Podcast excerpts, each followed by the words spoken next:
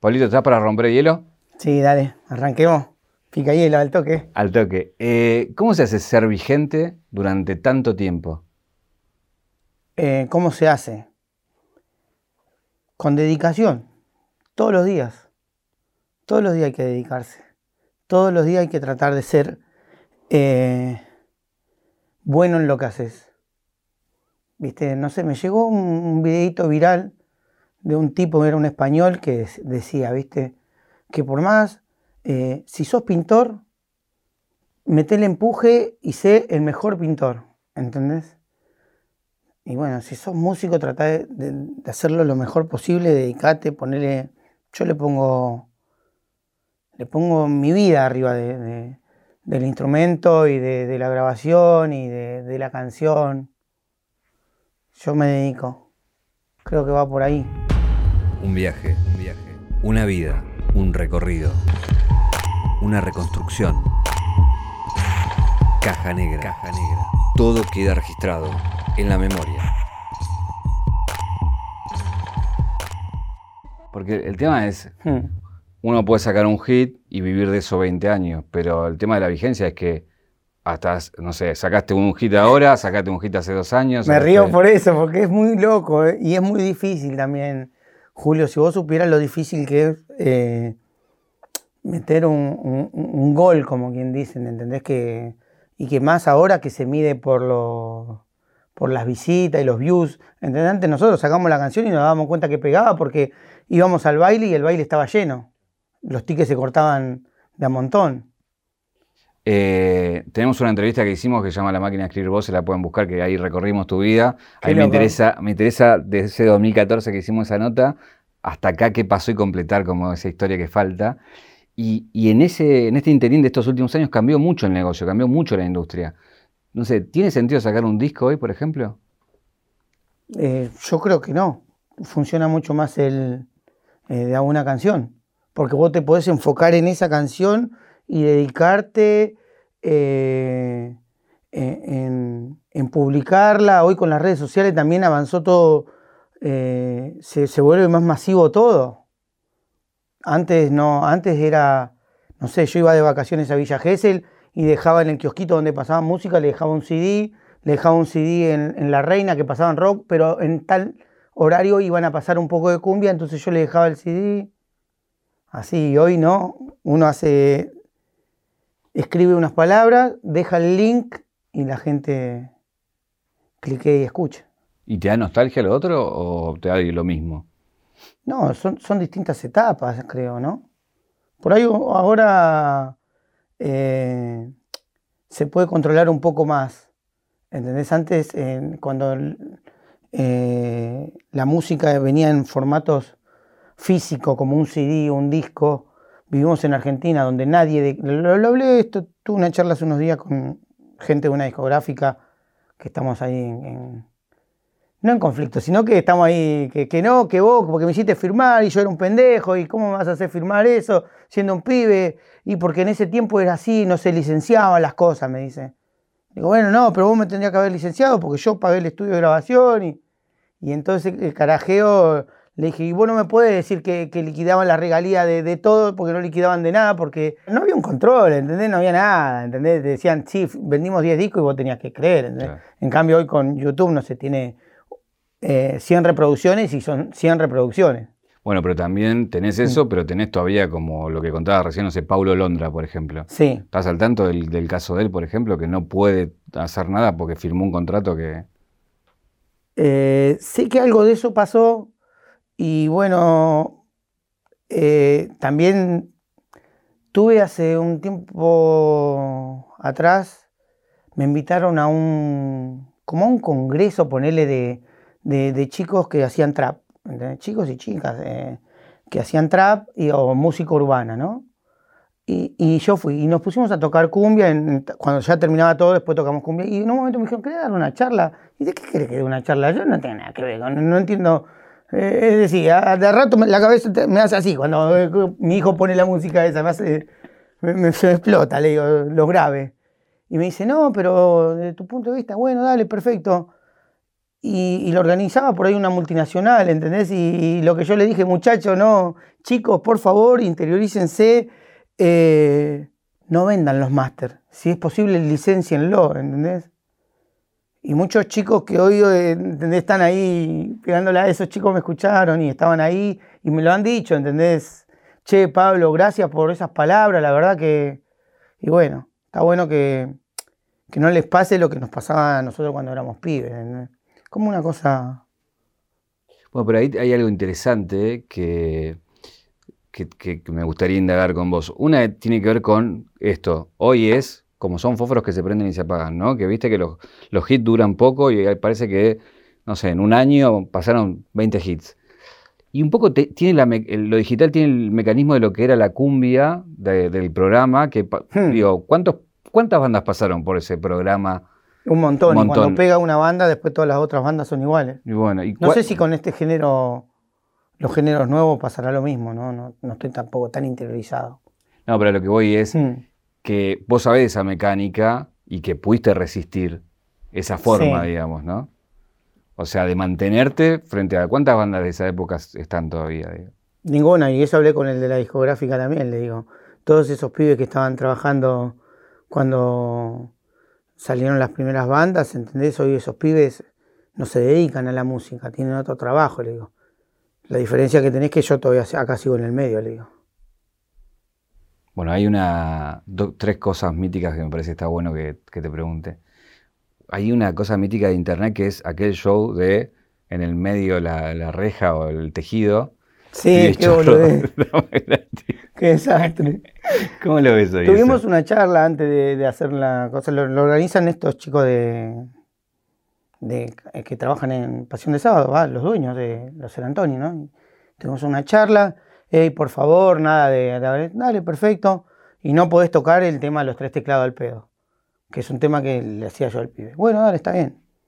Y después cuando se puso áspera la cosa, no quedó otra que hacer los tres teclados al pedo, ¿entendés?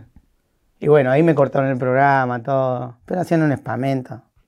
Pero era, todo en serio. Eh, que, no, que estaba todo podrido, sí, estaba todo podrido en serio. Pero bueno, también venía yo de, de unos de, unos quilombos legales, ¿entendés? Donde no podía, me enganchaban me dando atrás un palo y teníamos un problema, ¿entendés? Entonces, tranquilo, Pablo, no, tranquilo. O sea, te, tuviste que portar bien. No, no, ni tampoco, ¿entendés? Nada, vinimos a, hacer música acá, ¿qué querés? ¿Querés pelear? Porque nos vemos todos los fines de semana en los bailes, ¿entendés? Claro. Eh, porque digo, hoy también se usa mucho esto del enfrentamiento, sigue siendo, digo, hoy a 20 años, digo, las mismas formas, ¿no? Mucho que se tiran uno con otro y demás, ¿no? Eh, es como que siempre existió en la música eso, digo. No, yo estaba un poco como decir, eh, me da bronca que, hago un ritmo, creo una música distinta, ¿entendés? Y después salen 20.000 atrás y algunos salen reclamando que, ¿entendés? Saliste dos años después. Claro. Pará, pongamos las cosas en su lugar. ¿entendés? Lo que hacíamos los tres teclados al pedo era donde. Se podría. no, donde lo quebraba. Lo quebraba bien piola, echaba, ahí queda. Eh, ¿Tuviste la visión de. apenas salió elegante? Se, Elian, claro, Elian lo escucho, me llama Orco, eh, con el que hacemos, que me, ayudó a hacer videos y, hemos trabajado juntos hasta, hasta el día de hoy. Y me dice, ¿y con elegante qué onda? ¿Comprar o no comprar?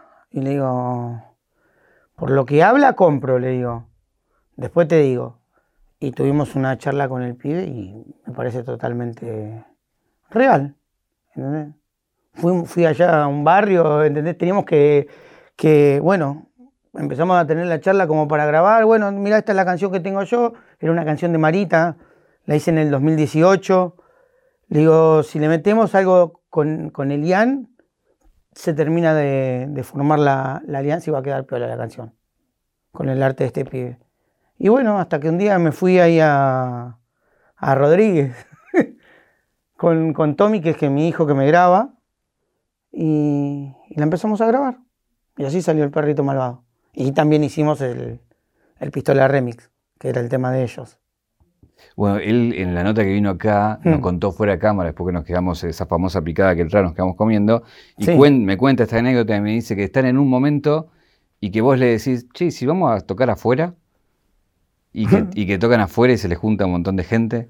La, no, la onda era así, se llenó de gente, ¿entendés? Y nosotros estábamos queriendo grabar, unos locos, hacía un calor, no te puedo explicar el calor que hacía. Estábamos queriendo grabar un micrófono condenser acá y un ventilador turbo acá. ¿Entendés? Todo lo que se grababa era todo. Y yo digo, qué cosa de loco esta. Bueno, sigamos, dale, vamos. Total, estamos componiendo, estamos armando la canción, ¿entendés? Ya sabía que después nos íbamos a tener que meter en un lugar tranquilo y poder hacer la grabación. Y, y nada, donde se escuchaba un poquito de afuera el tecladito y la musiquita del chic, chic, chic, eh, empezó a venir gente, a venir gente, a venir gente. Esto no sé cuándo fue. eh, fue en, En el verano. en el verano, ¿entendés? Y, y llegó un momento que ya había mucha gente, pero te estoy hablando mucha, 200 personas, ¿entendés? Y todo ahí queriendo ver por una ventanita así de la casa, ¿entendés? Y un umbral de una, de una puerta, eh, sin la puerta, ¿entendés? Y, y tocaba desde ahí, ¿viste? Y lo de atrás no veía nada. Le digo, Elian, hagamos una cosa. Le digo, saquemos el teclado afuera. Pero además no teníamos parlante, nada. Mi, mi teclado lo, te- lo tengo ahí en la camioneta. Eh, es el de componer, ¿entendés? Tiene dos parlantitos así, ¿entendés? Y, y eso sacamos a la vereda, lo enchufamos y, y canté ahí un par de temas para la gente, ¿entendés? La gente flasheaba. Se, juntó, se juntó más. ¿Eh? Se te juntó más gente todavía. No, estaba todo el barrio. Toqué unos temas ahí, un par de fotos, tranqui. Nada que no, que no pase en un, en- en un show. Bueno, hablaba con Orco acerca del video, cuando graban el video, Mm. que, que van a un lugar y vos le decís, tengo que grabarlo acá. Y que te armaron el set en un, en un- de un día para el otro, te armaron todo para que eso quede piola para, para el video, digamos. ¿no? Sí, era una caballeriza, donde había caballos y había barro. Y la letra en un momento decía metacumbia pisando barro. Y le digo, lo tenemos que hacer acá, Orco. Y me dice, no, pero mira, esto es un. eh, eh, Era un chiquero, ¿entendés? Y le digo, y si esto es lo que, lo que dice el tema, ¿entendés? Acá, acá se hacen los asaltos. Ah, acá se hacen las clandes, ¿entendés? No sé. Y le. Y tengo amigos y conocidos y en mi barrio eh, todos aportan, todos ayudan, todos se comprometen, ¿entendés? Y, y de- y- y desinteresadamente, ¿entendés? Porque iba a ser como la caballeriza del caballo, ¿entendés? Ahí, ahí habíamos todo muy a lo- así, a pulmón, ¿entendés? No es que, ah, no, si hablamos con la productora y van a traer las luces y no, a nosotros era, la, ¿tenés la guirnalda de la otra vez? Sí, bueno, dale, traela, la ferretería del barrio. Eh, ¿Viste las guirnaldas? ¿Me las podés conseguir? Sí, dale, quédate tranquilo. Y, todo así, todo entre vecinos y, de, zona norte, ¿no? Tigre, San Fernando, eh, Torcuato, Virreyes. Y, y nada, eh, habían unos chicos ahí que había chapas y con esas chapas eh, lo cerraron como si fuese una casa. ¿entendés? Y ahí hicimos el video, la locación. Re- Recién dijiste que, te- que Elegante te parecía auténtico Mm. cuando recién lo viste. Ahora que lo conocés, que estuviste con él, que tocaron, que grabaste el video, ¿ahora qué puedes decir de, de él? Me saco el sombrero. no, es, es máquina el pibito. Es máquina. Sin duda. A, a- a la hora de componer también. eh. A la hora de componer, eh, Elian, vení, tengo esto, mirá. Ti, ti, ti, ti. Tirate una letra acá y al- dame dos minutos. Mira, escuchá, Pablo. Y ya tira. Tira rima al toque. Está bueno. Está, bu- está bueno eh, eh, conseguir la pared, viste, que le tirás la pelota y, y al toque ya jugó de vuelta. Está bueno. ¿Te sentís identificado con ese Pablito que salió en los 90 también a comerse el mundo y que cuando apareció también movió, lo- movió todo como, como está pasando ahora o no? Sí, puede ser, y también identificado en el, escúchame, Pablo, ¿qué? No hagas esto, quédate tranquilo, no lo hago. A la noche, pum, lo estaba haciendo Pablito. Y este pibe igual. Digo, no, te dije que no, vamos a tener quilombo.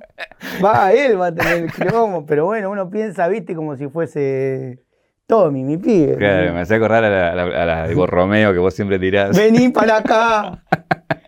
Vení para acá que te reviento. Después van a decir que andás por ahí, mirá, ahí va vos Romeo. ¿Entendés? El hijo del Escani. Que... O sea, no estás logrando, no estás logrando que te dé bola. No, cosas sí, cosas no. Ah, no, igual son, son consejos que, uno que por ahí ya la, vivió, ¿entendés? Eh, mirá, algunas cosas son así, ¿entendés? Claro. Eh, malo, dejalo, después tan vos. Eh, hablemos de, la, de las fotos. Vi que saliste a hablar y aclarar ese episodio eh, te sacaste los lentes para, mirar bien a los ojos.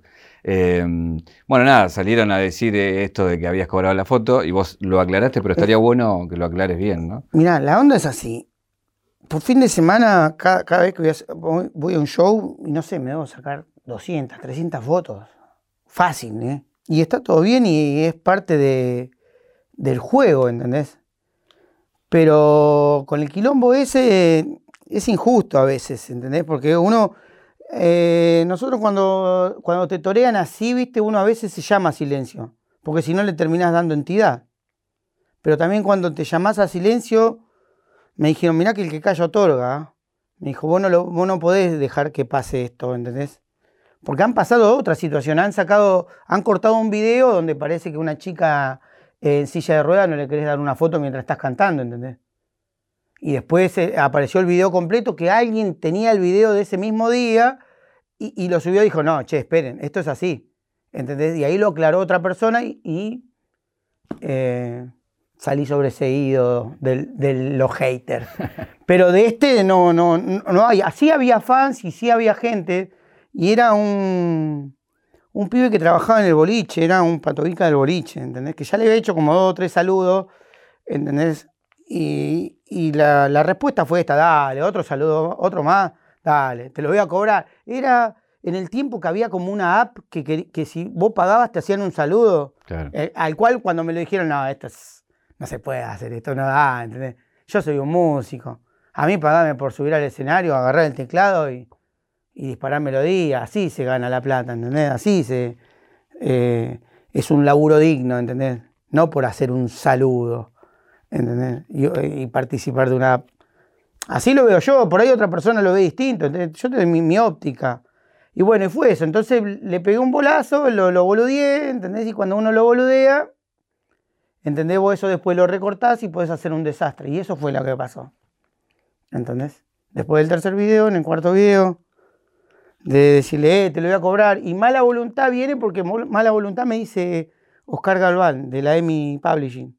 Porque siempre lo atiendo y, dale, dale, mala voluntad, hacémelo, no me tenés podrido, ¿entendés? Y entonces por eso le dije, porque si es entre, entre amigos o, fans y eso, que los conoces siempre, que estás boludeando, no pasa nada, pero si lo ve alguien de afuera que no tiene, que no tiene ninguna empatía con vos, ¿entendés? Y dice, ah, este, este le hizo el video de mala voluntad, mirá, le dice que se lo hizo de mala voluntad porque no le, no, eh, no le no le quisieron pagar para hacer el saludo. Es una locura, ¿entendés?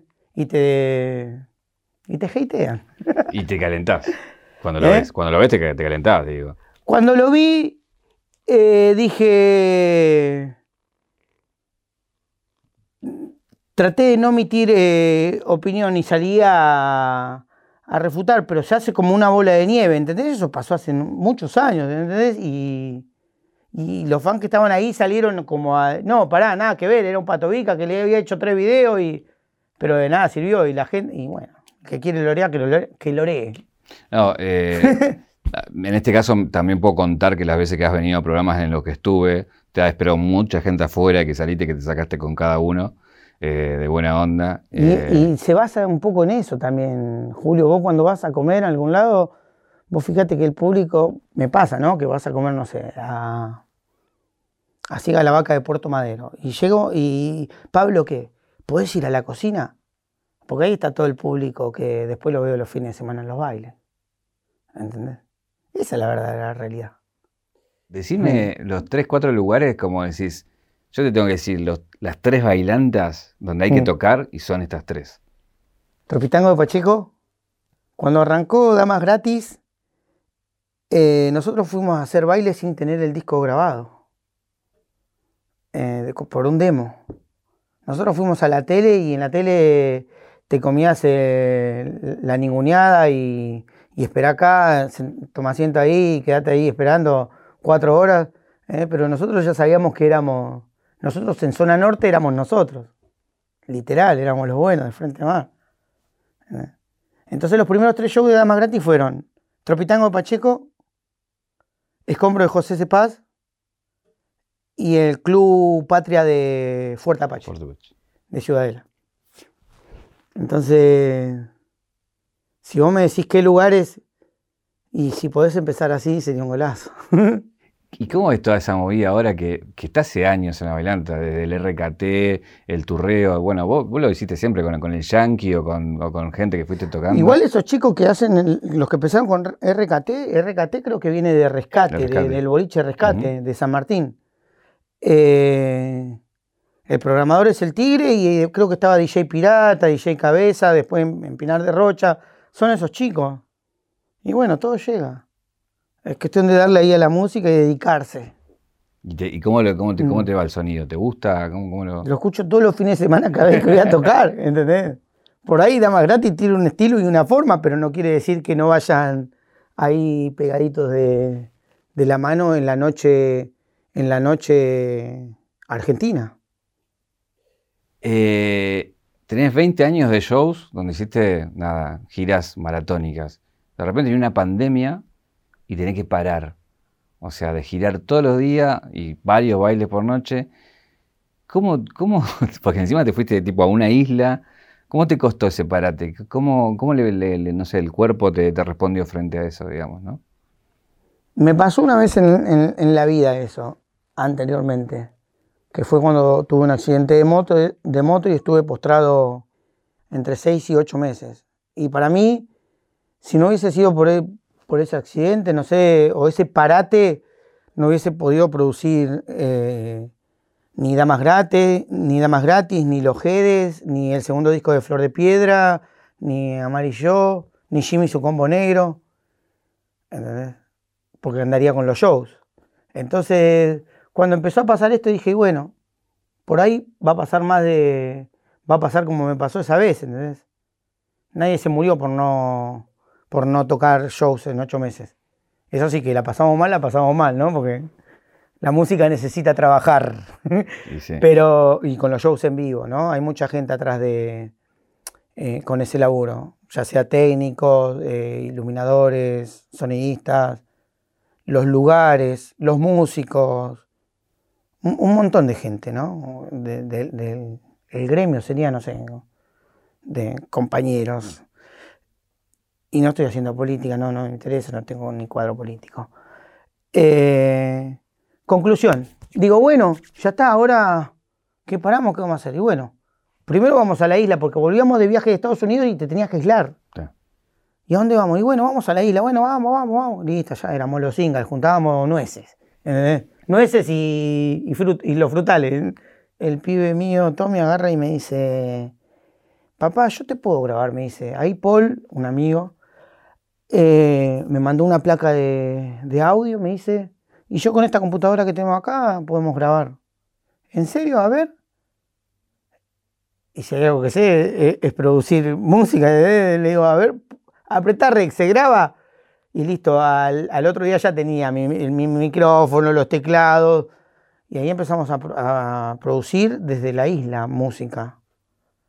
Eh, y no teníamos internet, no podíamos enviar WeTransfer, nada, era todo por pendrive eh, al mismo almacenero, ¿entendés? o la lancha pasajera, te doy este pendrive y te van a estar esperando ahí en, el embarcadero y eso se cargaba en la computadora y se enviaba a otro pibe que, Alema, que era el que armaba los tracks y, le buscamos la vuelta al laburo y a componer también, a tener tiempo para componer, hizo un montón de melodías, un montón de canciones, Julio y que se, pudieron se pudieron ensamblar, se pudieron grabar y, algunas salieron y otras no. Y con, recién lo nombrás al Toto, ¿no? Hmm. Desde chiquito lo sentabas ahí en el teclado y hoy ya, es una persona ya sí, es una adulta. adulta, digamos, ¿no? Eh, ¿cómo, te llevas? ¿Cómo comparten la música? ¿Cómo laburan juntos ya en un punto, no? Sí, y grabo mucho mejor con él que con mi ingeniero que es Alfredo, ¿entendés? Alfredo es una máquina, pero sin embargo con, Tomate ya nos miramos así, ¿entendés? Hacemos la toma y nos miramos así, vamos de vuelta. ¿entendés? Y, nada, es exigente también él y se da cuenta, ¿entendés? Esa está mal. Y la volvemos a hacer hasta que quede. ¿Y él se va a alargar? Eh, no tengo idea, yo los dejo que sean, eh, los dejo que sean. Eh, uno le da las herramientas, ¿no? Uno le da las herramientas, como cuando prendía el teclado y lo dejaba prendido en la mesa de casa, ¿entendés? Entonces los chicos solo por curiosidad van ahí y van a, a ejecutar sobre el instrumento. Por curiosidad. Entonces, Tommy toca el teclado, Mara toca el teclado, ¿entendés? Manitas de los coros, Tommy graba, yo produzco, ladro. Bueno, Marita, tu hija también hicieron una canción y ella también está Claro, y todo. Eh, en vez de, hacer cosas con los Rastic, hacemos cosas con la música. Los Rastic serían los Lego, ¿no? Sí. el cheto. Eh, ¿Por qué te cortaron el pelo? Estaban aburridos, no sé, boludo, se aprovecharon de mí. Me repeloncharon, ¿eh? Igual me cortaron ellos. Lo primero había quedado medio. Ahora ya. Ahora voy a la barbería. ¡Ah! ¡Barbería! Anda el peluquero, Antonio, ahí el del barrio, el gallego. ¿Cómo, cómo tomaste la, decisión? Ya no aguantaba más el pelo largo. Igual en la isla era duro. El invierno, ¿sabes qué? Papá te bañaba y. Se ponía fresco, ¿eh? Y dije, ya está, no aguanto más. Parezco un. Era un caro, ya está. ¿Y, cuánto además ya andaba siempre con visera, ya me molestaba. No, no era ya. Dije, ¿cuánto lo tuviste largo? De los 18. Ya. Cuando fui mayor me pude dejar el pelo largo. Mi hija no me dejaba tener el pelo largo. Ni tatuarme tampoco. Hiciste todo después de los 18. ya hice demás y hasta terminé medio, medio loquillo. Permiso, ¿eh? Sácate ahí el, micrófono. El mic, un, dos, tres, probando sí, sonido. Ahí está. Ahí va. Lo que me llama la atención es que abajo también tenés algo de damas gratis. Es una remera que es para la gira ahora que hacemos en Estados Unidos. Mira, pero tenés mucho el merchandising y digo, va bárbaro a eso. Eh, digo, la gente lo quiere, te lo pide, es como, ¿no?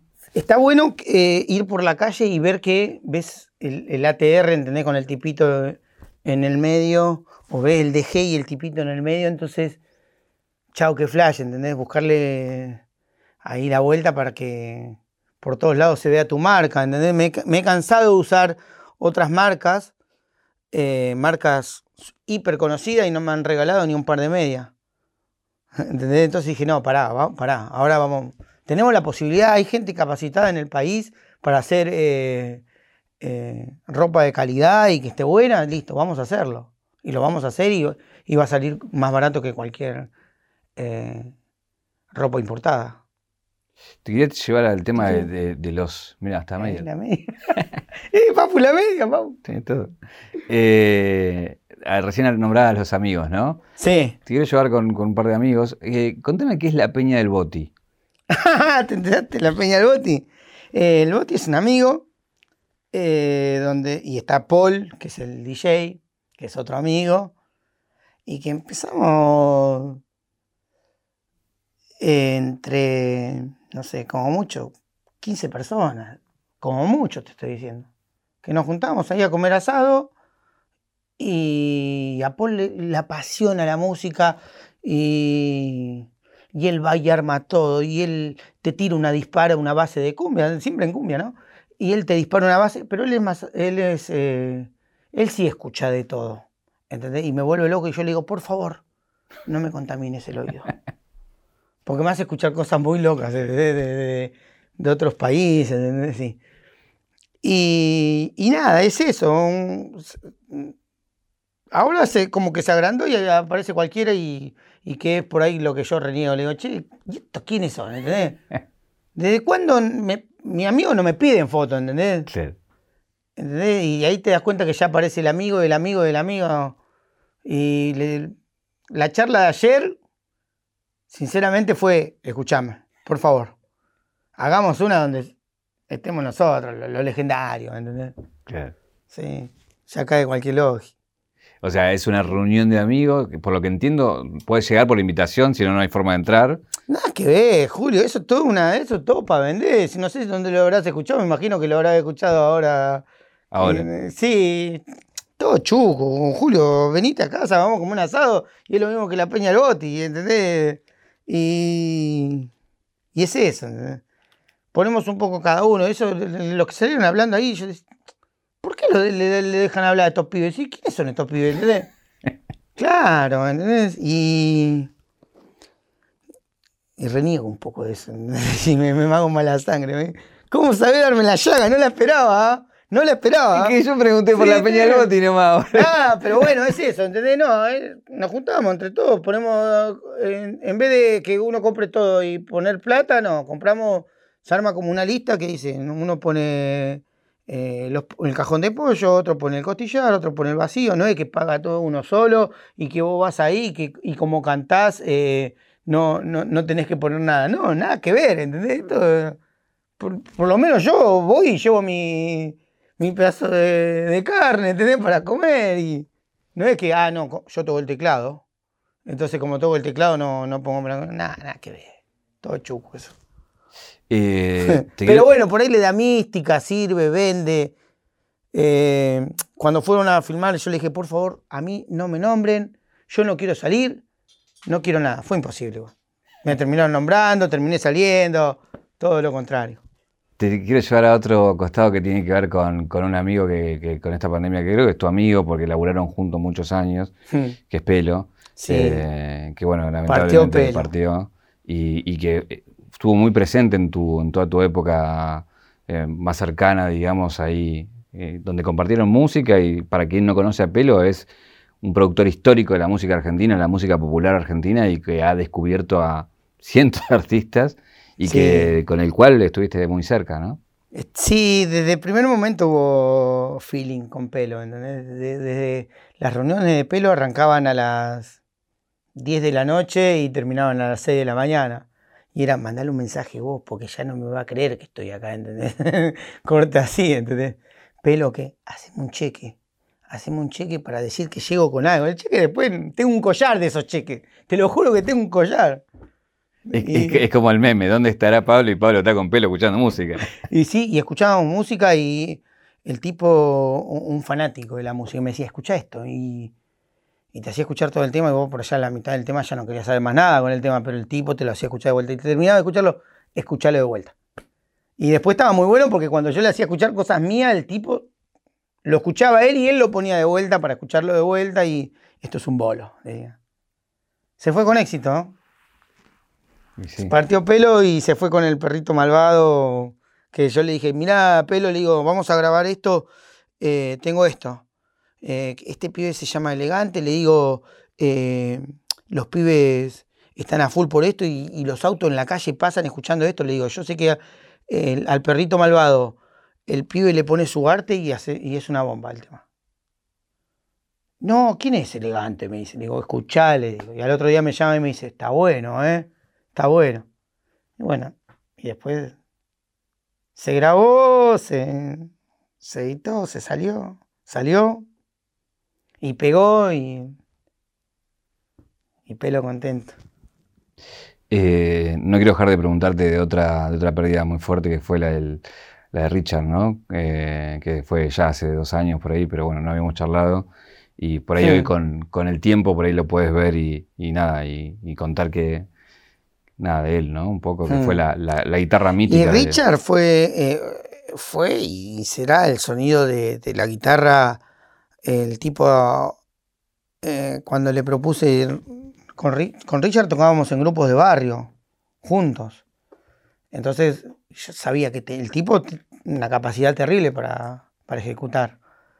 Y Richard, necesito acá hacer una base así, así, y este sonido así, como con un chorus y un delay, ¿entendés? A la hora de producir, viste, me pongo hilo finito, viste, y Richard Y Richard le ponía sentimiento a full. Santiagueño, Richard. Y nada, estaba de viaje a, a un lugar de la Patagonia, no, me puedo acordar bien, pero ponerle que iba a tocar, estaba en, la ruta yendo al sur, me llama Búfalo, que es otro amigo de, con los que empezamos a, a tocar cuando yo tendría eran 16, 17 años, muy chico, en grupo de barrio, y me dice, che, se murió Richard, y no, que no puede ser, que qué pasó, que cómo fue, y nada, son lejos, eh, y me dice, no, y que están haciendo una colecta, le digo, tranquilo, eso acá el problema no va a ser ese, no va por ahí la canción. Y de eso se encargó me encargué, me encargué de eso y, nada más. Entonces fue. Eh, me hubiese gustado estar en Buenos Aires para poder eh, acompañar el, momento. Igual no es que estábamos peleados ni nada, estuvo, eh, estuvo buenísimo la relación que tuvimos musical y como persona. De llamarlo. Richard, lo que no le cabía era viajar, ¿entendés? No, Pablo, 10 shows, ir hasta, hasta el interior por 10 shows, son muchos shows. A él le gustaba ensayar, eh, un showcito. Entonces, para los lugares hacíamos, no sé, el Teatro Gran Rex, un Luna Park, el Colonial, y Richard Benítez. Y se venía Richard con su guitarra. Eh, crack, crack, crack. ¿Usted qué instrumento tiene? ¿Estudió? ¿Cuánto hace que toca? Y él era el dueño del volumen, porque él manejaba la consola. Cuando tocamos los grupos de barrio, entonces él te bajaba, me miraba así y me decía. Me bajaba así y me miraba. Y él se subía a la guitarra. Después terminaban tocando juntos, pero era un flash. Eh, Llegaba y él te hacía el casting a los músicos de damas gratis. Eh, Usted, ¿qué instrumento tiene? ¿Estudió? ¿Lee partitura? Así, serio, ¿eh? el tipo, un señor, ¿eh? Era un flash. Y vos por ahí lo veías con la rata y eso era todo. El tipo era bioquímico. Richard. Grosso, grosso, ¿entendés? Nosotros éramos los cavernícolas. Bueno, ahí me hiciste acordar de otro que te dijo la, la partitura, fue Charlie, ¿no? Charlie también. ¿Cómo fue eso? Así, muy parecido también, ¿entendés? Estábamos así, eh, fue acá en una grabación acá en, en un estudio acá de Capital, para una banda que tocaban mucho, tocaba Dante, varios artistas, eh, varios músicos acá argentinos, y me, dicen para venir pelo, me dice, porque lo estaba produciendo pelo. Le digo, bueno, dale, pelo, yo voy. Cuando llego, eh, baja Lucas, el gerente de Pelo Music, y me dicen, está Charlie arriba, me dice, ¿no hay problema?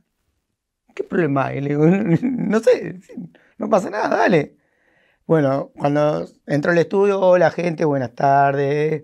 Eh, estaba Daniel Melingo, que con Dani sí ya habíamos hecho cosas y, también un músico excepcional, Daniel, grosísimo, grosso, grosso, de verdad.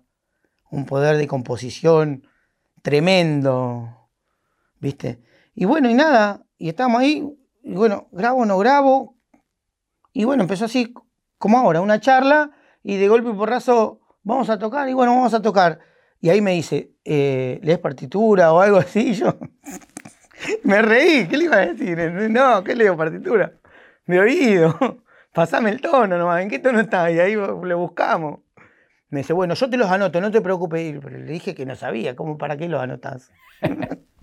y anotó, los, anotó cuatro acordes así y lo firmó y se cagó de risa. Todo bueno. Otro de los que, y más cercano acá, con los que te cruzaste y que acaban de estrenar una canción es con La Mona. Eh, que también, digo, es, muy loco que no sé, que, tardaran en hacer cosas así, como, como, ¿cómo fue? ¿Cómo nació? Hubo una grabación, sé, ahí que se juntaron, bueno, todo eso, ¿no? Mira, también eh, fui a tocar un montón de veces a Córdoba. Y viste que hay, hay un mito que dicen que si vos vas a Córdoba que, y, no sos, y, sos porteño, primero que no soy porteño, soy de San Fernando con Urbano. Eh, y te dicen que, no sé, que te hacen un baile al frente y otro ahí gratis que no y que te cercan todo.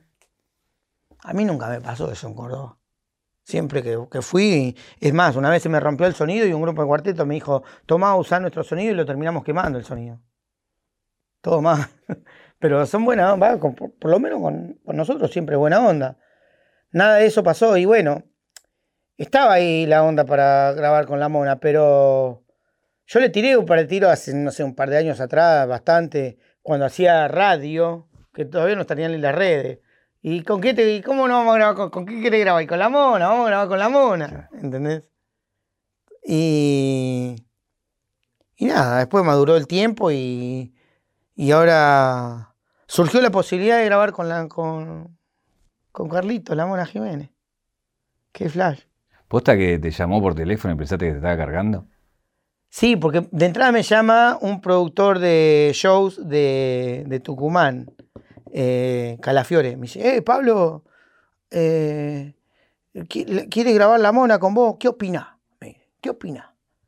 Y sí, le digo, ¿cómo no? Dale, vamos. Sí, dale. Bueno, ahora te va a llamar. Pero cuando me llamó, me llamó, primero habló otro tipo, que era el dueño del teléfono, porque la mona no usa teléfonos. No tiene teléfono. Claro, él si te quiere llamar, se ve que, no sé, debe tener una libretita, no sé, anotado. Y te, y, te, y te pide el teléfono a vos y me llama, ¿entendés? Así. Y bueno, y me dijo para. Me dice, yo me dice, te van a hablar. Espera un cachito que te van a hablar. Bueno, me pasan. Hola Pablo, sí, eh, soy la mona. Escúchame, tengo una canción para vos eh, que es mía y es un cuarteto y yo la quiero hacer cumbia y la tengo que hacer con vos porque ustedes son los, los que con los que, va, que tiene que ser y tiene que ser ustedes. Bueno, dale. Y, yo te voy a grabar una para vos, me dice. Bueno, dale, perfecto. Digo, qué loco, este quiere hacer cumbia. Digo, bueno, vamos a hacerlo, vamos a hacerlo. Digo, ojalá que se pueda, porque por ahí no daba la métrica, ¿viste? De, Me pasó la canción, dije, esta canción está buenísima. Se llama Se lo juro vieja. Y al toque le saqué los acordes y a la semana ya la estábamos grabando. ¿Y cómo fue el encuentro? El encuentro fue ahora en Córdoba, eh, lo hicimos todo en plena pandemia, ¿entendés? Fuimos para hacer los videos ya. Claro. ¿Entendés? De, llegar y, y, a dónde está la mona? Igual hablábamos con Carly, ¿no? El, hijo, todos muy, muy generosos, ¿entendés? Y a la hora, y muy, una camaradería eh, importante, leal, ¿viste? Eh, Pablo, ¿qué necesitas? Vení, vamos a comer. Eh, Buena onda, buena onda, buena onda. No sé si es buscado o no, pero con la mona, por un lado, Trinidad, fuiste a Santa Fe, los viste, hicieron cosas, digo, no sé si hay una, eh, es buscado o no, pero un poco con la historia de, la música popular o la música. Y que me gusta a mí, claro, exactamente, ¿entendés? Por ahí vos decís Trinidad y, y por ahí muchos no, no, no, conocen, ¿entendés? Y hay, unos, hay unas bandas santafesinas grosísima, que yo la escuchaba cuando era un pibe, ¿entendés? Y, que digo, y que ahora tener la posibilidad de grabar con esos compositores, como es Mario, el de, Trinidad, o otros artistas, no sé, como los Palmeras, o eh, los Lirios de Santa Fe, eh, está Mario Pereira, está Ezequiel, hay unos cantantes grosísimos. No me quiero olvidar, va, hay un montón más, ¿entendés? Está lo, del Bohío, Denis, el de la guitarra. Eh, son tipos muy grosos para mí, ¿entendés? Y que en la pandemia, ¿entendés? Che, Pablo, ¿qué, eh, ¿por qué no grabamos dos canciones? Vamos a hacerlas. Pero, claro, obvio que lo vamos a hacer. Eh, ¿Y qué canción? Yo quiero hacer esta canción. Y yo elijo las canciones y, bueno, que y la empiezan a grabar ellos ya, lo mandan para acá, con Tommy, otra vez, laburamos, ahí le metemos, después lo mezcla Alfredo, lo trabaja Emma, acomoda las cosas, y está buenísimo. Y, volviendo a lo de la mona, bueno, está bien, yo le hice la cumbia y digo, ¿y ahora? Me toca a mí. A ver, ¿y qué vamos a hacer? Y vamos a hacer cuarteto, le digo. Carlos, necesito hacer cuarteto, tus músicos me pueden grabar el cuarteto y vos, vos cantás el cuarteto. Despreocupate. Y dicho y hecho, eh, mandamos la sesión y no, no, te digo que para el otro día, pero al toque roque ya teníamos eh, todos los instrumentos y todo con, tocado por el típico músico cordobés cuartetero. La, la, verdadera, cepa, ¿no? Quédate conforme con, me imagino, Una cosa de Sí, ya lo terminé eh, en estos días. Eh, este domingo es el cumple de Orco y él me dijo que para su cumpleaños iba a venir a Buenos Aires y me iba, y me iba a dar el, el video terminado. No lo sé, Rick. Porque, porque aparte en el video hay, está Batman, hay un par de. ¿No? No. Fuimos a hacer un video y, no teníamos nada, ¿entendés? Así somos, ¿entendés? Eh, el de la mona vos tenías que ver. Fuimos a hacer el de la mona, unas cámaras. No te, no te puedo explicar, esas cámaras de cine, ¿entendés? Faltaba Coppola, que Francis Ford Coppola saliendo de atrás, ¿entendés? Eh, era una cosa de loco, ¿entendés? Y, unas luces y un ring y todo. Uh, qué mal que estamos, nuestro video, ¿cómo va a ser? Nuestro video era bizarro a comparación de eso, ¿entendés? Esto era una, una mega producción y nosotros teníamos, está teníamos las cámaras, no esa cámara, pero teníamos, ¿y qué vamos a filmar? Y no sé, ¿y a dónde hay gente? Y tenemos que buscar gente que baile cuarteto, le digo, el tema de cuarteto, le digo, mm, tiene que haber, vamos, ¿y a dónde vamos? Y vamos a la peatonal. Y fuimos a la peatonal, a la media hora nos tuvimos que ir porque no estaban era imposible grabar, ¿entendés? Le decíamos a la gente, hey, ¿sabés bailar cuarteto? Sí, bueno, yo canto y vos bailás. No teníamos ni un parlante, ¿entendés? Para, para, poner, el tema. Además no queríamos poner el tema porque teníamos miedo que lo filmen y que se filtre el tema, ¿entendés? Claro. Esto es una canción, ¿eh? Había que guardar cuarteto imaginario. Claro, claro, o poner otro tema, uno parecido, no sé. Y, bueno, el primer día lo hicimos ahí y después a la noche eh, juntamos ahí un par de imágenes, todo nos quedó muy bien. Y después a la noche eh, con Orco me enganchó con los cables pelados y hubo un par de cortocircuitos. Y no, que pum, que pan, y que para mañana vamos a poner en las redes que, que a ver quién, quién quiere hacer un video, Y quién quiere participar. Y pusimos eso en las redes y al otro día teníamos un montón de extras todos bailarines, todo ya empilchado, vestido. Apareció Batman, Robin, apareció el Chapulín Colorado. Todos unos personajes de Córdoba que te puedo asegurar que era una locura. esto para la gente expuesta. Apareció alguien vestido de Batman, alguien vestido, de Batman. Apareció uno con. Había chocado el batimóvil y apareció en moto, En la, en la, moto de Batman. Una cosa de loco, no sé, era, era como era un pánico y locura en Las Vegas, en Córdoba, ¿entendés? Era, eso, ¿entendés? Y, quedó buenísimo. Apareció el doble de la, de la, de, la mona, ¿entendés? Y otra cosa también, queríamos hacer el video, teníamos que hacer un video y también teníamos que cuidar a la mona. Es una persona mayor de 70 años, ¿entendés? No es joda. Y si lo llevábamos a, al set y y Dios guarde libre, le pasa algo, estamos en una época de pandemia, ¿entendés? Entonces laburamos con el doble. De verdad, teníamos el doble. Este escabiaba, todo era Gede, no sabe lo que era. Pero no era. Yo están los videos, yo creo que lo mejor de todo va a ser el backstage. Porque tiraban. Los cordobeses tienen una, facilidad para tirar chistes y hacer. No sabés, era una tras otra. Así, pam, pam, pam, pam, pam. ¿Entendés? Además, este, esta mona eh, te convidaba, te convidaba vaso del Fernet, el mismo vaso. Le digo, no, no, pará, cada, uno, con su vaso. Claro, una locura. Pero estuvo buenísimo. Nos divertimos mucho, mucho eh, y, haciendo lo que nos gusta. Después al día siguiente ya volco, ya con todo armado, cuando las cosas salen bien, el equipo gana, listo, ya está, vamos a festejar. En tu cara cópula, ¿no? Claro, sí, quedó muy bueno. Va, pienso que quedó muy bueno. De ahí teníamos que ir a Santa Fe porque nos habíamos comprometido a ir a comer un asado a Santa Fe. Llevamos un asado. Nunca lo pudimos hacer. Porque en todos lados nos, invitaban a comer en Córdoba, ¿entendés? Y teníamos el asado en la conservadora, que digo, sacamos a pasear el, costillar, le digo, no da. ¿Entendés? Lo llevamos a Buenos Aires, lo llevamos a Córdoba y de Córdoba lo. ¿Y ahora qué? Y bueno, vamos a Santa Fe. Claro, terminamos de hacer todo eso de Córdoba y ya estábamos medio a fusil, ¿viste? Domingo, y bueno, hay que volver. Eh, y ya dos, che, ¿por qué no volvemos a Buenos Aires y no a Santa Fe? Dale, que nos comprometimos. Y no, que sí, que no, bueno, lo dejamos al azar. Tenemos una tarjeta sube. Si sale así, es de un. sale así, vamos, listo. Ah, vamos, salió que vamos y bueno, hay que ir. Es el destino. Y allá fuimos a Santa Fe y, y terminamos comiendo el asado ahí con los de Trinidad. Hay una, fascinación, creo que, de los jugadores de fútbol con, tu música. Hmm. Digo, sonaste en vestuarios y en momentos tipo que ni, creo que ni vos podías creer de. No de equipo de acá, estoy hablando de equipos de Europa en plena no Champions y demás. ¿Cuál te, ¿Cuál te, acordás de esa que te dijiste, mirá, ¿dónde estoy sonando y estos pibes que, están escuchando mi música? Y hace mucho, cuando no existían las redes sociales, era, eh, creo que Gaitán era un jugador de fútbol, que, y, unos que estaban en, que jugaban en México, y por eso da más gratis la cumbia villera en México es tan fuerte, la llevaron los, los pibes que juegan a la pelota. Así empezó. Eh, así era la forma de difundir. Ellos lo difundieron. ¿Entendés? Después lo empezaron a escuchar las tribunas y a hacer canciones en las tribunas. Lo mismo en Colombia. Yo decía, pero en Colombia. Nada más sí. Claro, cuando hacían los viajes de, de ciudad a ciudad o de provincia a provincia, en los micros iban escuchando damas gratis. Los, los tribuneros. Bueno, pero de ahí de ver tipo Messi, Agüero, no sé, Dani Alves.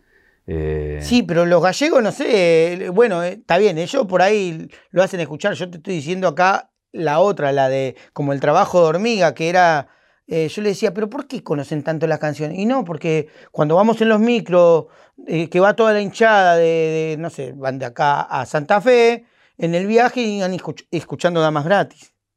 Y así se sabían todas las canciones. Bueno, pero ahí tenés, mm. no sé, tocas con Los Ángeles Azules.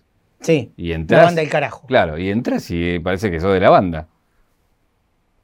Y que es cumbia también. Me, llaman a, tocar lo que. Ahora me decís, uh, hay que tocar un rock. Estamos hasta la bola. Estamos hasta la bola, ¿entendés? Y ahí era mi, preocupación, ¿entendés? Con Charlie. Está bien, si tenemos que tocar cumbia con Charlie, dale, bienvenido. Con Lito Vitale. Dale, Lito, vamos a tocar cumbia, no hay problema. Ahora si me sacás de, de, de ¿cómo es? De mi zona de confort, se me complica. Pero ponele, ¿harías una sesión con Bizarrap, ponele? ¿Por qué no? Explota. Eh, sí, yo creo que sí, no sé. A mí me, ha dicho, Jera, tengo un pibe que, que sé que me hace los flyers y labura con... Eh, es, un, es un cumbiero nato, pero también escucha todo y me dice, eh, tenés que hacer algo con Bizarrap. Le digo, pero... Eh, ¿Querrá hacer el género? ¿Entendés? Y, mezclarlo ahí y hacerlo, está bien, lo hacemos electrónico, está buenísimo. Pero hay que ver, hay que ver qué queda. Bueno, con elegante lo hizo y le fue bastante bien. Le fue bien, ¿eh? es un golazo, sí. Eh, es cuestión de, meterse al estudio y, ver qué sale, ¿no? Bueno, si llegan a hacerlo, ponete sí caja negra, decía algo. ¡Julio! Le iba. Aunque sea en subliminal, ¿viste? Claro, claro, claro. Qué bueno que está el tema, le digo. Qué bueno que está el tema.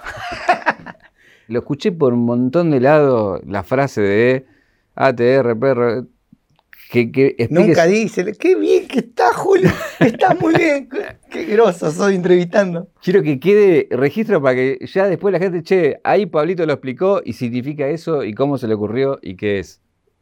Claro, fue, en, fue un, ATR perro cumbia, a la piola gato. ¿Sabes qué te estoy diciendo ahí? Estoy, estoy con vos y vos estás triste. ¿Entendés? Entonces yo te digo, te estoy convidando un vaso de vino y te digo, ATR perro cumbia, como que estoy GD, ¿entendés? Y cajetea la piola gato es que estás triste y me estoy cagando de la risa de vos, dale, loco, cambia, ¿entendés? Cambia, cambia la sintonía. Eso es. Cajetear es estar eh, pensando, ¿entendés? Entonces, ese es el, el significado. Claro.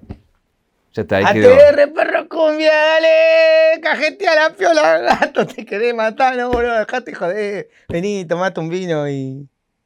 Vos me haces acordar del viral ese del pibe que lo quiere hacer y no le sale. ¿Te acordás? Uh, sí, hay, un pibe de Paraguay. Paraguay. Sí. Sí, sí, La piola del gato. es buenísimo. Eh, bueno, ahí, ahí tenés una cosa también que es del manejo de redes que, que no sé cómo lo sacaste, pero digo, lo, como lo tenés. O sea, tanto en Twitter como después bueno, en Instagram y obviamente... No tengo CM, che. Pero sos vos por eso. Sí, no, no. Sí, escribo yo. Escribo. ¿Sentí que le encontraste la onda o es porque sos así y es así? ¿O tuviste que meterte y entenderlo y buscarlo? No, ni pedo. No. Igual eh, es cuestión de, de ser espontáneo, ¿entendés? Y chao. Una vez, no sé, le tiró un tiro, pero jodiendo, a una actriz de, Hollywood, ¿entendés? Pero ni la etiqueté, ni, ni la robé, nada, y, y, eso lo, terminan levantando, ¿entendés? Como diciendo, che, Pablo se le tiró y nada que ver, ¿entendés? Te estás cagando la risa así, corte bueno, si el otro te dejaba, vení. Y Jennifer López. Sí, dejá ese salame, llevate, no sé, Qué cara idiota que tiene tu novio, le dice. Yo qué sé, no sé. creo que la invitaste a comer un guiso o algo así. No sé, alguno, no, si te digo sinceramente qué le dije, no me acuerdo, ¿entendés? Pero tampoco se lo dije a ella, lo puse en Twitter como cagándonos de risa. Y eso se lo, eso se lo, se lo saqué a Gus Paván, que es un pibe que me ayudó a hacer los primeros videos, es un, productor de Sin Codificar, claro, que me decía, que él decía, por ejemplo, a la China, China Suárez, deja de mandarme mensajes basta, no te voy a pasar cabida. Y por eso yo llego a poner eso en Twitter, como él lo pone y él es impune y yo me cago de risa. Capaz que lo pongo yo y terminamos en un quilombo, ¿entendés? Y nada que ver, pero bueno, entonces puse la vara más alta, ¿entendés? Dije, bueno, Jennifer Love, Ni, ni nos registra, no sabe ni dónde queda el cono sur, ¿entendés? Y nada, y dije eso y, y lo terminan levantando, es una cosa de loco. ¿Qué onda? Qué buena onda, ¿no? Las redes. Ya veo que alguien lo ve Jennifer López a esto y te dice, che, Pablo, ¿por qué no hacemos? ¿Te, imaginas? No, no, hagamos música, no, tranquilo. No, no, digo por música, por Listo, voy a dormir en la vereda, por tu culpa. Esta parte la sacamos para No, no, nada, amigo, está todo re bien. Olvídate. Eh, tengo una, caja acá para mostrarte un objeto, hmm. que es este objeto. Sos un fan de la pesca, ¿no? De la pesca deportiva y todo eso. Sí, sí, me gusta hacer pesca y evolución. Ahí es donde descolgás un poco. Sí, sí, me gusta ir con, con Tommy ahora que volvió y con Marita, me gusta ir, vamos. En las vacaciones llevo la caña, llevo un risito siempre ahí, porque junto con, la izquierda y los, los riles rotativos, eh, casi todos son derechos, ¿viste? Eh, ahí lo quería aprovechar porque saliste también por redes a decir, che, la bajante está complicada, ojo con todo esto. ¿Qué está pasando con, eso que vos estás en esa, digamos, no? Eh, es un tema, ¿no? Eh, no sé bien cómo es la onda. Simplemente hay, personas y amigos que tengo que son, que son por ahí guías de pesca y están mucho más capacitados y y cuando veo que publican algo sobre eso y que entienden más del tema y me lo explican, bueno, dale, vamos con esto. Esto sí se publica y yo lo subo. Lo subo y ya me... Eh, como que estoy interiorizado en el tema. Ahora, si vos me preguntás por esta bajante que hay ahora, no sé si será por la lluvia. Eh, sería pecar de ignorante decirte que es porque no abren las represas. No sé cuál es la, el cambio climático, anda a saber, no tengo idea. Bueno, por algo está cambiando. Y la otra vez posteaste también lo del carpincho. Que... ¿Sabés que donde nos criamos nosotros, fuera de joda? Eh, eh, es decir, yo me acuerdo de los domingos ir con mi abuelo al Soeva o al Sorsal, eran dos recreos, porque no, teníamos pileta en nuestras casas. ¿Qué piletas en tu casa? Nadie tenía una, una pelopincho tenía en tu casa. ¿Entendés? Entonces, eh, todos los domingos íbamos al Soeva. Queda en la ruta 27. Antes de llegar al centro comercial Nordelta, a la derecha, al fondo. Antes terminaba el 721, terminaba ahí el recorrido. Pasando el puente de Basunambí, entraba ahí hasta el fondo. Ahora ya no termina más ahí. No sé dónde termina. Eh, creo que mucho antes. Decían que en el puente de Guasunambí había ánimas que te aparecían en el asiento de atrás de todo una, una, una que se iba a casar, eh, una novia. Toda cosa después, de, de, de, eh. te estoy hablando, tendría 10 años yo, muy chico. Y, nada, y, había carpinchos. Había menos que ahora, porque ahí los cazaban. ¿Y ahora qué pasó? Y ahora no sé, porque yo no entro muy, seguido a Nordelta, pero está lleno, dicen. Igual estaría bueno ver un carpincho ahí, al toque rock. Tengo un regalo para darte, que es este. Abrilo. Eh, para. Es el regalo que le damos a los invitados de Caja Negra, que es el anillo de ¡Eh, ¡Qué buena onda! Bueno, muchas gracias. El otro día le mostré a mi hijo un anillo que tengo, un anillo de oro, ¿viste? De- y le digo, mira, mira, Tommy, le digo, mira estas cadenas. Y le muestro unas par de caderas y eso así. Y le digo, ponete, ponete, ¿viste? Que los pendejos ahora están todos con ese tema. Y me dice, papá, con esa cadena parece que le robaste una vieja. Me dice, dejate joder, esa no, no- no sé, se rió de mis cadenas. Y le mostré un anillo, así con una piedra negra, como el que tenía Mariano Mores, ¿entendés? Pero Claro. Tommy no sabe quién es Mariano Mores, ¿entendés? Entonces le digo, no, esto es un anillo de pianista. Tommy, vos te pones así, se te ve la piedra negra ahí, como la, la que tenía. eh, tiene un nombre esa piedra, ¿viste? No me puedo acordar ahora. Eh, que era también como la que tenía eh, Carlos Saúl. Claro. ¿Entendés? Y le digo, no, esta piedra que así me miró así y me dice, vos no sabes nada. Me dice. Bueno, pero los pibes ahora. gracias. Ahora le voy a mostrar esta y le digo, mirá, tomá, esta te me mandó Julio Caja Negra. Quería venir el negro. Quería Bueno. venir. Bueno. Está re fanático con la caja negra. Le digo, yo hice el. Yo ya hice caja negra, le digo, y yo ya hice, antes que vos, le digo, no, eh, ya hice. Y ahora me acabo de enterar que no era No, era la máquina de escribir voces esa. Yo le dije que en el primer capítulo me juego que le hice yo, le digo. Bueno, hay que contar la infidencia. No sé si vos te acordás, pero cuando en la previa de esa nota, vos me decís, ¿qué onda vos? Que no nos conocíamos. Sí. Y me dice, ¿qué onda vos? No, no, no sé si vamos a mojar esto, pero. ¿Sos Chiche Hellun? Yo te dije, no, nada que ver. No, es que. ¿Sabes por qué viene eso? Déjalo, no hay problema. Yo te voy a decir por qué. Hoy, eh, la prensa cuando salió, hace, cuando salió Damas Gratis y todo eso, era muy amarilla, era, era una carnicería, ¿entendés? Entonces, eh, hacer un programa de, sea periodístico, de televisión, y donde está medio amarillo, así, eh, me rehuso, me niego, Julio, no no, no me cabe. Me gusta donde sé que del otro lado no, no hay mala leche, ¿entendés? Y que podemos hablar y que puedo hablar así como ahora, Julio. Eso es. Sí, por eso estoy, estoy acá. ¿Entendés? Gracias por venir, Pablo. No, gracias a vos, Julio. Tengo dos últimas preguntas. Si vamos, si vamos a la caja negra de tu vida, ¿cuál es el clic que te convierte en Pablito Lescano? Perdóname, me río porque yo Chiche Hemlu. Fui al programa, dije, renegando con todo eso, digo, me dice el manager, no, pero dice que eh, la productora, no, quédate tranquilo, el pibe estudió, el, el hombre estudió de voz, no te va a hacer preguntas amarillas, nada. Bueno, ¿estás segura? Sí, listo, dale. Empezó la nota con Chiche Hemlu, mira, cámara dice, empieza la nota, ¿no? Hola, hola, ¿cómo está? Empieza la nota, acción. Yuta puta. Hoy tenemos acá al creador, autor y compositor. Y yo escuchaba y no lo podía creer. Venía después de esa nota, por eso. Y le dije, Chiche, yo no hice esa canción. No sé quién te, quién te escribió la, el guion, pero le pifiaste. Eh, Dale, preguntame de ahora, te vuelta, pre- perdón, ahora te pregunto, perdón, ahora te perdón. pregunto. Si vamos a la caja negra de tu vida, ¿cuál es el, el clic que te convierte en Pablito Lescano? ¿Hay una escena, así un momento? Sí. Cuando reniego con los cantantes. Dije, bueno, tengo que agarrar y, y salir yo, ¿entendés? Empecé a probar la voz y dije, listo, ya está, tengo que ser yo, yo sé cómo, cómo eh, conectar con la gente, por dónde, por dónde va la canción.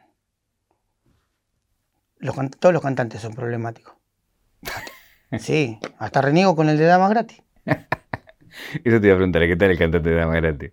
Reniego hasta con él. ¿eh? Cuando producí, viste. No, va por acá, no digas. No, bueno. Eh, Pablito, muchas gracias por venir. eh. No, gracias un, a vos, un Julio. un placer. Y la última pregunta que tengo es, ¿qué te preguntarías?